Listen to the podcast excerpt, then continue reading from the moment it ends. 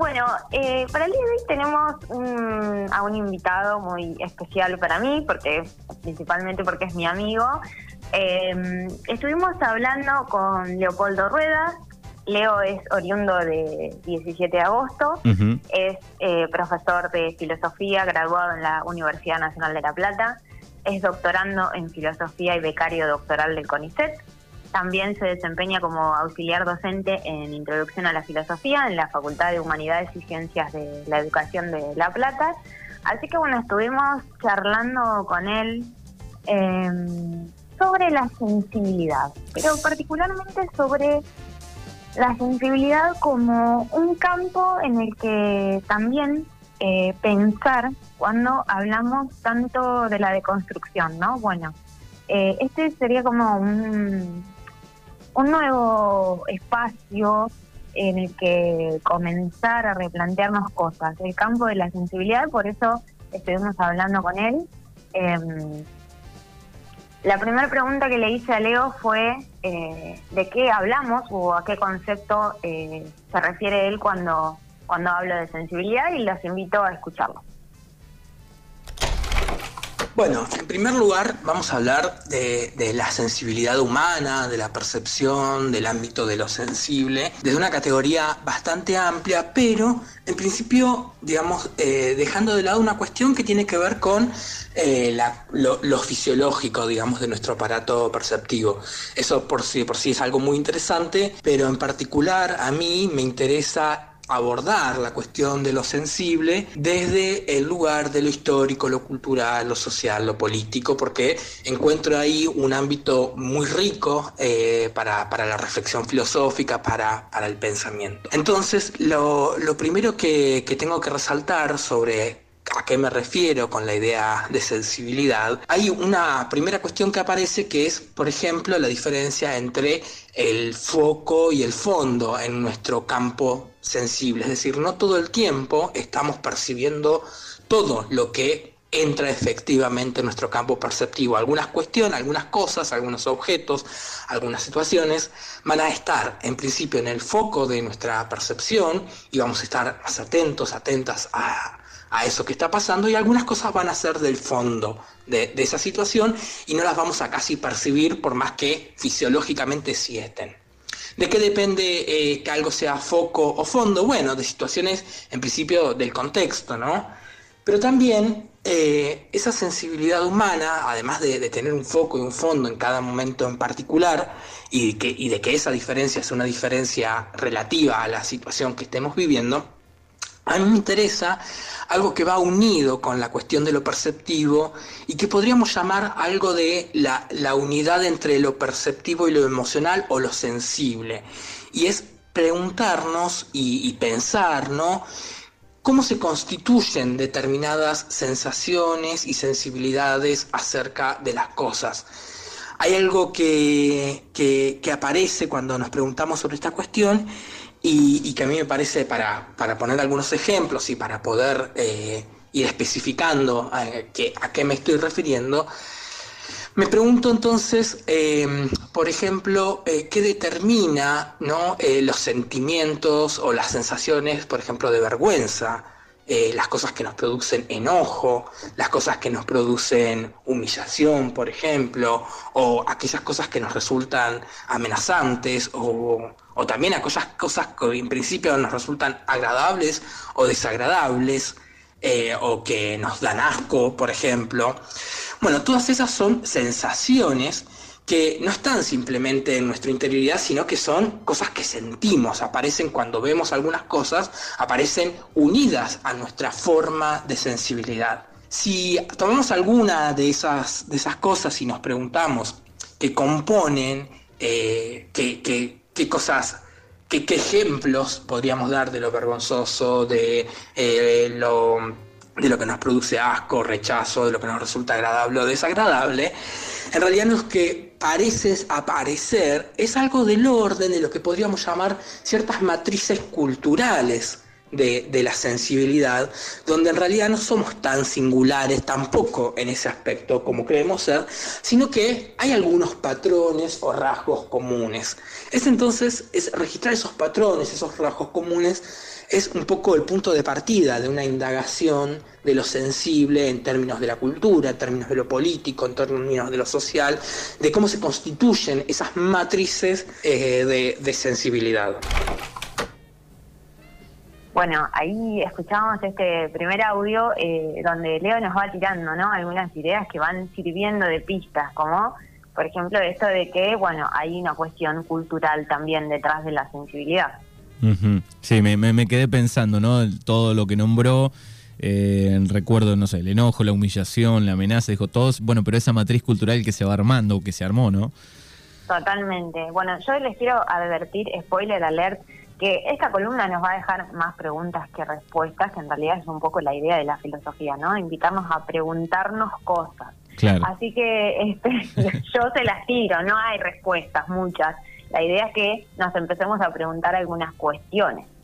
Muy bien. Bien, eh, en el segundo audio yo le preguntaba a Leo si eh, la sensibilidad es una cuestión, eh, como una idea de, hay una idea de universalidad o es más bien algo particular la cuestión de la sensibilidad y los invito a escuchar. De modo tal que sería imposible hablar de una sensibilidad pura como como si todo lo que podemos percibir es efectivamente percibido tal como son las cosas, sino que hay una conformación de esa sensibilidad por varios factores y que además esa conformación es algo que, cambia a lo largo de, la historia y también a lo largo, digamos, de en cada cultura en particular. Uno podría entonces partir, eh, para, para vincularlo con la última pregunta que vos hacés, uno podría entonces partir de que en realidad ninguna comunidad, una comunidad política, una comunidad social, no solo eh, forma y se conforma en base a ciertos patrones morales, por ejemplo, acerca de lo que creemos que está bien o mal hacer, lo que rechazamos, eh, lo, que, lo que aceptamos, sino que también necesita la conformación de una de matrices de sensibilidad o de matrices de apreciación para poder ser una comunidad. De modo tal que siempre esa sensibilidad, siempre toda sensibilidad, todo lo que apreciamos está cargado necesariamente de valores, de valores sociales, de valores, de, muchísimos valores, y esos valores son valores sociales, construidos históricamente. Y hay que ver a qué responden. Entonces la pregunta que, perdón, la pregunta que aparece ahí, entonces es a qué responden, cuáles son esos valores que conforman nuestra sensibilidad y cuáles eh, y, a qué responden esos valores. Bueno, muy interesante esto que plantea Leo, ¿no? La relación que hay entre los valores, la moral y la sensibilidad, ¿no? Se me ocurre eh, pensarlo esto, ¿no? De forma histórica, qué, mm, cuestiones eh, que hace años se rechazaban, hoy son aceptadas socialmente, políticamente, culturalmente. Anoche, justamente, no sé por qué caí en, un informe de CQC previo a que salga la ley del matrimonio igualitario. Eh, mira vos, justo. Eh, estábamos mirando eso, digo, bueno, las cosas que se decían eh, en la previa desde el lado que estaba en contra, ¿no? Totalmente, yo también pensaba en eso y pensaba también en las personas travestis y trans, ¿no? Que durante tanto tiempo fueron expulsadas, digamos, como marginadas de la sociedad y hoy son sujetos de derechos, ¿no? Que tienen acceso a la ley de identidad de género, que tienen cupo laboral. Digo, cómo estos, eh, esta sensibilidad va cambiando históricamente y cómo eh, la moral y los valores, ¿no? Algo que por ahí tendremos que revisar a qué responden, como dice Leo. Eh, van cambiando efectivamente con el tiempo. Eh, así que, nada, muy interesante para, para empezar a, cuestionarnos estas cosas. Eh, después le preguntaba a Leo de em, cómo y por qué percibimos lo que percibimos y también nos comparte un, un ejemplo como muy puntual con, con la violencia que los invito a escuchar. Pensemos en, por ejemplo, qué cosas nos producen empatía, con qué dolores y con qué sufrimientos somos capaces de, empatizar y de sentir como sufrimiento. No todo lo que, no todo lo que vemos, no en todo lo que vemos, no en todo lo que pasa, vamos a poder registrar en nuestro aparato sensible como algo cruel, por ejemplo, como algo doloroso o como algo que causa sufrimiento. Bueno, ¿de qué depende ¿no? que algo nos produzca empatía y podamos entenderlo como sufrimiento o doloroso? ¿Y de qué depende que algo simplemente lo aceptemos como que las cosas son así y no podamos siquiera verlo en el sentido amplio de ver, ni siquiera percibirlo como, como un, episodio de sufrimiento, como un episodio de dolor. Este, no es algo neutral, no es algo que, no es algo que, que, venga con nuestro aparato perceptivo fisiológicamente, sino que es algo que construye cada comunidad. También, por ejemplo, podemos pensar en eh, los sujetos eh, que nos resultan amenazantes o los sujetos que nos resultan desagradables, ¿no? Y, y ahí hay muchas cuestiones para pensar de cómo se van conformando esas matrices de sensibilidad. Simón de Beauvoir, me, disculpo por la pronunciación, decía algo así como eh, que, que, la dominación no sería efectiva si no tuviese eh, cómplices entre los dominados. No es una cita literal, eh, es más o menos como me la acuerdo, pero me pregunto dónde ¿no? está esa complicidad entre los, entre los dominados. Y, a mí me parece que eh, para pensar eh, ese aspecto tenemos que tematizar precisamente eh, la, cuestión de, las matrices de sensibilidad, porque ahí es donde principalmente, sin saberlo, podemos estar siendo cómplices, podemos estar no viendo el dolor y el sufrimiento de los otros las otras, por ejemplo, o quitándole importancia o quitándole relevancia. Em, algo que una vez me impactó mucho, que, que, escuché, es que, por ejemplo, la, en el ejercicio de la violencia de género había un mecanismo eh, que ejercía el violento que tenía que ver con la negación de la percepción de, la mujer o de aquella persona sobre la que se ejerce una violencia. Es decir, entonces de decirle, eh, no, no es así, no, te estás confundiendo, eh, no, no fue así como pasaron las cosas, no, eso no pasó. Eh, y sistemáticamente, en un proceso sistemático, va negando ¿no? la, percepción de ejercicio de la violencia consiste en eso, ¿no? En negar la percepción del otro, de la otra, de decirle no, sos una exagerada, esto no fue así, y, y entonces ir conformando su percepción hasta que la otra o el otro violentado en realidad ya no, ya no confía en su propia percepción y necesita que él, que quien ejerza la violencia le diga lo que realmente tiene que sentir. Bueno, ahí tenemos un caso muy concreto eh, y muy singular, ¿no? De, de conformación de una sensibilidad. Bueno, eh, muy interesante esto que plantea Leo. Estamos eh, hablando con Leopoldo Rueda, profesor de filosofía, eh, acerca de la sensibilidad para los que enganchan recién la columna. Em, muy interesante, ¿no? Esto, Manu, de con qué cosas somos capaces de empatizar, ¿no? Porque claramente no empatizamos todos ni todas con las mismas cuestiones. Claramente, ¿no?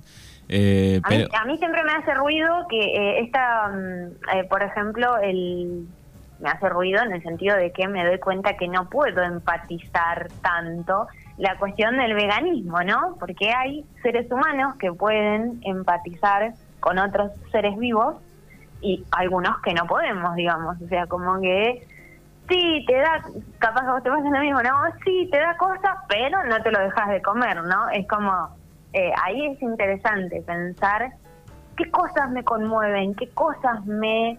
Eh, me interpelan, ¿no? Sí, y también hay ciertos dolores. Sí, ahí podemos decir también, qué sé yo, sin darte cuenta, automáticamente decir por qué me enoja también alguna cosa.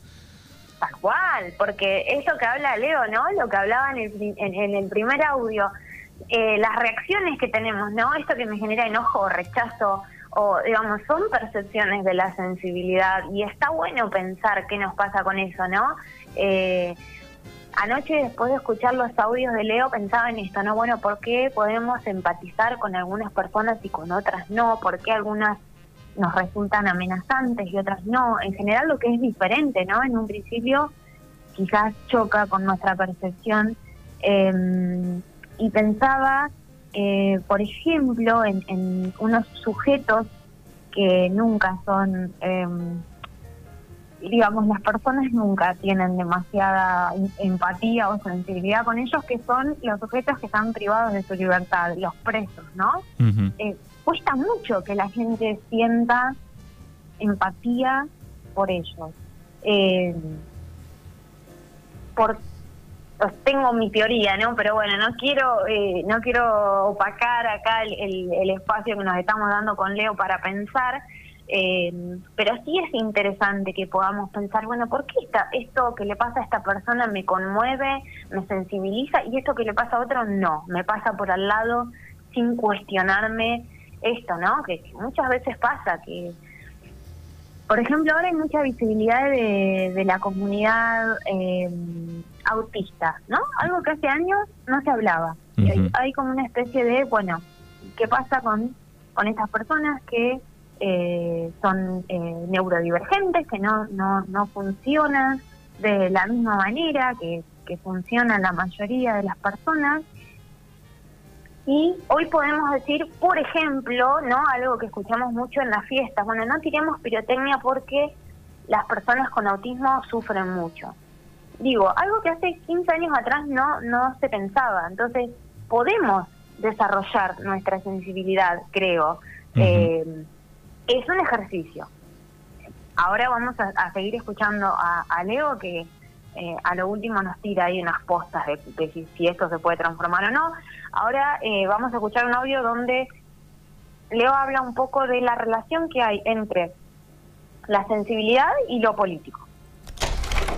De modo que si, que si esto es así, lo que tenemos que, pensar es que cualquier proyecto político, es decir, cualquier propuesta de hacia dónde queremos que una comunidad se conforme, en realidad también está proponiendo una está proponiendo matrices de apreciación, está cargando de valores la apreciación.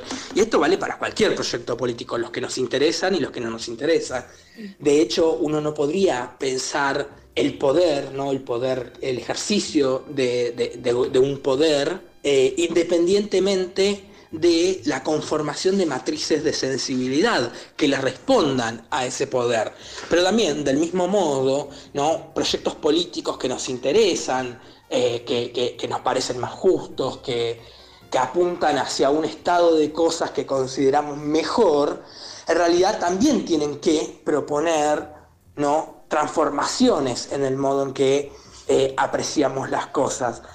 A la base, ¿no? de, por ejemplo, de, los proyectos feministas, de las demandas de los derechos para las poblaciones de las identidades diversas, de los proyectos de reivindicación de las identidades racializadas, de los proyectos de, de reivindicación de los derechos de las clases populares, también tiene que ir de fondo ¿no? la transformación de la sensibilidad y una revisión de qué de cómo percibimos a esos colectivos, de cómo percibimos a esos sujetos, de cómo se perciben socialmente, que determinantes entran en la percepción de esos, de esos colectivos y proponer transformaciones. Esto no digo que es algo simple, pero a lo que estoy apuntando es cualquier demanda política no solo nos tiene que convencer intelectualmente, algo que de por sí ya es bastante difícil, pero lo que me parece todavía más difícil, porque se vincula con lo emocional, se vincula con una historia, se vincula con cosas que no revisamos habitualmente, tiene que ver con la transformación de nuestra sensibilidad, de poder ver, por ejemplo, en los otros, a los que antes rechazábamos, a los que antes considerábamos desagradables, a los que antes eh, considerábamos expulsables de un sistema político, ver en nosotros, por ejemplo, sujetos moralmente relevantes para mí, ¿no? Sujetos moralmente relevantes que merecen ¿no? mi empatía, que son sujetos que están sufriendo de alguna situación y que hay que reparar esa situación de injusticia. También, por ejemplo, a mí me parece que esto, está a la base de las reivindicaciones eh, de, veganismo, de las reivindicaciones del vegetarianismo, ¿no? En torno a ampliar ¿no? Eh, el concepto de sujeto moralmente relevante hacia aquellos otros seres sintientes no humanos, como pueden ser los animales. Bueno, un poco, ¿no? Lo que veníamos diciendo de qué sujetos son relevantes eh, para nuestra moral. es muy interesante esto que dice, ¿no? De, la relación que hay entre lo político y la sensibilidad, de cómo cada proyecto político está abordando también una matriz de sensibilidad. Sí, y, pensaba, digo, bueno, cómo vamos inconscientemente eh, conformando cosas y, ahí se mezcla un poco con la sensibilidad y vamos aceptando o no alguna cosa, ¿no?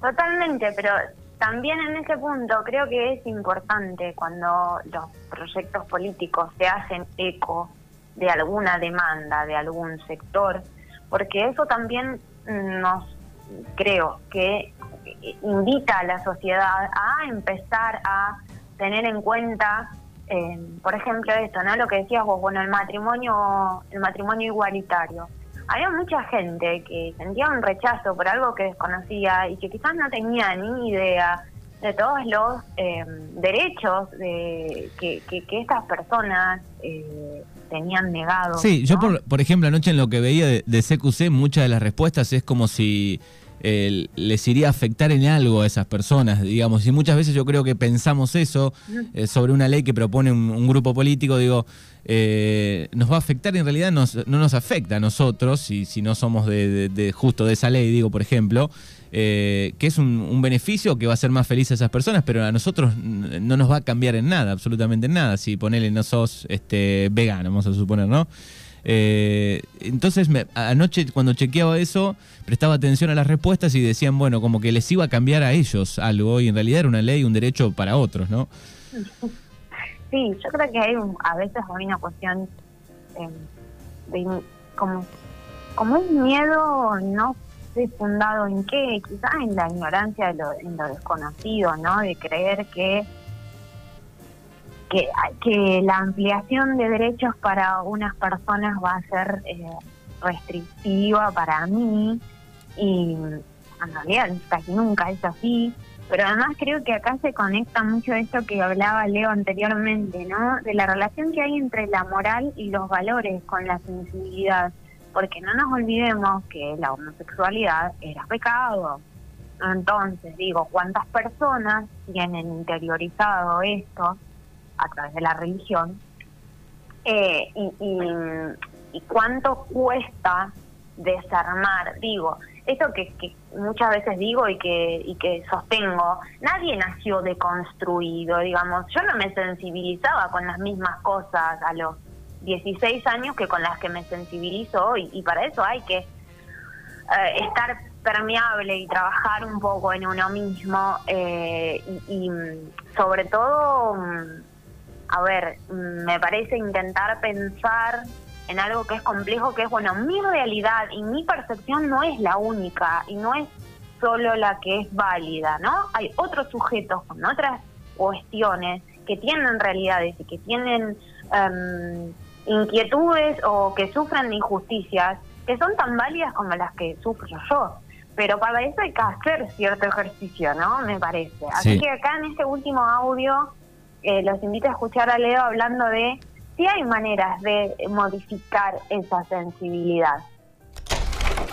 Por supuesto queda abierta ¿no? una, una, serie, una serie de preguntas y una serie de problemas, hasta qué punto esa sensibilidad es modificable y si es modificable, cómo, cómo se modifica, cómo cambia.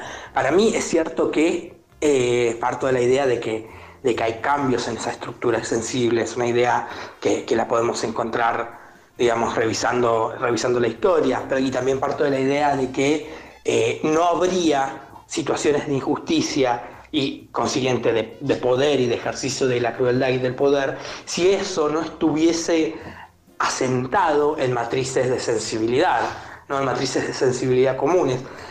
Digamos, ese es un punto de partida. Ahora, ¿qué estoy pensando en particular ahora sobre cómo se transforma, dónde podemos encontrar maneras de ir educando, por así decirlo, hacia otra dirección nuestra sensibilidad. Bueno, yo en particular encuentro una potente eh, fuente de, educación sentimental, de educación sensible en la literatura y en las artes, especialmente porque las artes, las actividades artísticas, eh, la literatura, la pintura, el cine, son eh, son casi instrumentos que nos permiten hacer una suerte de reflexión sobre la sensibilidad. Son reflexiones acerca de cuáles son los factores, no, no, todo, no todo arte, pero yo encuentro en el arte algo muy de ese orden, la idea que son como reflexiones sobre cuáles son los componentes de nuestra sensibilidad, cómo vemos y percibimos las cosas. Al ser esas reflexiones que uno puede encontrar en el arte, son también alertas para, para encontrarnos a nosotros mismos como pertenecientes a esas matrices de sensibilidad y entonces eh, poder intervenir o tratar de intervenir sobre ella. La pregunta acerca de cuánto de eso podemos transformar es una pregunta que, eh, para la cual yo no tengo una, respuesta, pero, pero bueno, eh, por, ahí, por, por ahí creo que va. Bueno, hmm. comparto, esto que dice, ¿no? El arte puede ser un buen instrumento para para modificar, trabajar nuestra sensibilidad. Y yo creo que también em, escuchar a otros que no pasan por lo mismo que nosotros, que no viven lo mismo que nosotros. Y algo que es clave, entender que muchos de nosotros tenemos muchos privilegios que muchas veces no vemos, naturalizamos, ¿no? Por ejemplo, nosotros, Manuel, vos y yo somos eh, blancos, de clase media, heterosexuales, cisexuales. Digo, tenemos un montón de privilegios, ¿no? En una sociedad en la que eh, se discrimina o se rechaza muchas veces lo que no encaja en ciertos cánones. Entonces, aceptar que mi realidad está teñida de ciertos privilegios em, me hace también saber que hay otros que no la han pasado tan bien.